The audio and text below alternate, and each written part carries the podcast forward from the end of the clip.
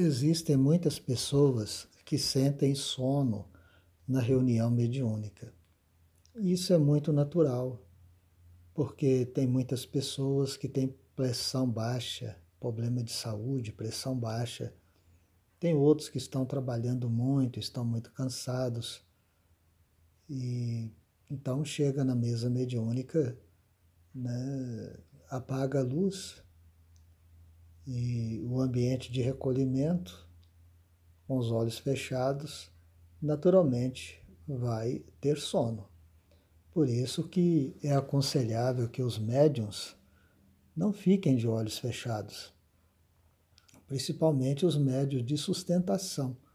Não tem necessidade nenhuma deles ficarem com os olhos fechados os médios de trabalho, tem alguns que têm condicionamentos, então eles não conseguem trabalhar mediunicamente se não estiverem com os olhos fechados. Mas o ideal é permanecer com os olhos abertos, é igual o passista.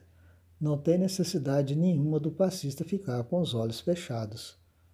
Ele pode perfeitamente ficar com os olhos abertos, porque fica inclusive melhor para evitar de esbarrar no paciente, né, na pessoa que está tomando passe, porque se esbarra na pessoa que está tomando passe, pode ter um problemão.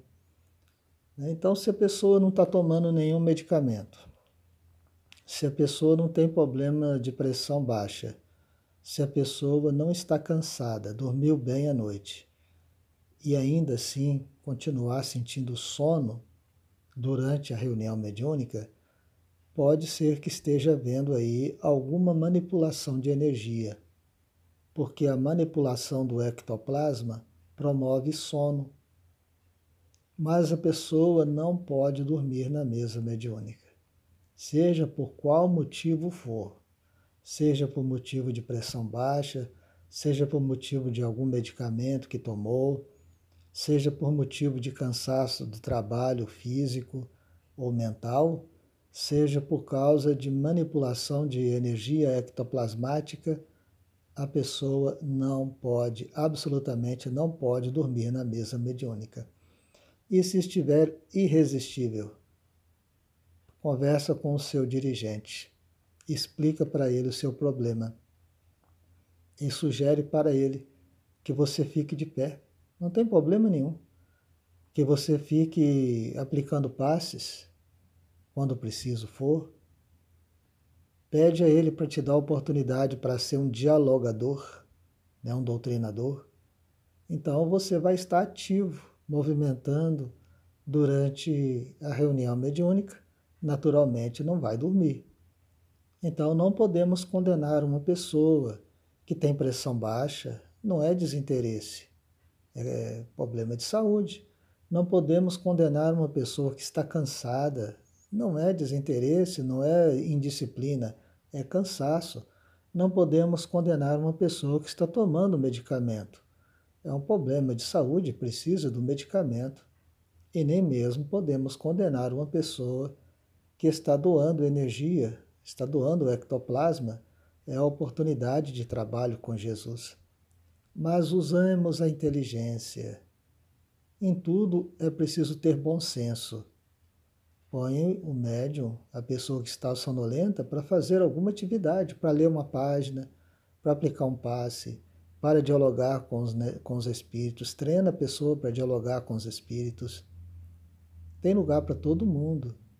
E o centro espírita é uma escola, é uma escola das almas.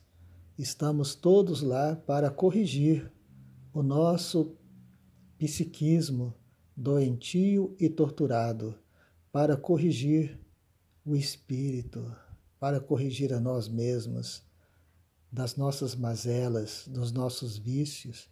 Então, no centro espírita, não teremos anjos como companheiros de trabalho, não teremos santos como companheiros de trabalho, teremos sim almas fracassadas, que, sinceramente arrependidas, buscamos o caminho do bem, buscamos o caminho do trabalho, da oportunidade do trabalho, tirar a oportunidade do trabalho de alguém que precisa do trabalho com Jesus, para redimir-se perante a lei de causa e efeito é uma falta de caridade muito grande. E contas precisaremos prestar disto. Jamais poderemos pôr alguém para fora do centro espírita. Jesus esforça para mandar as pessoas para o centro espírita. Chegando lá, nós pomos as pessoas para fora. É um absurdo, é um erro muito grave. Não podemos deixar essas coisas acontecerem. O centro espírita precisa, sim, da disciplina, mas também precisa do amor.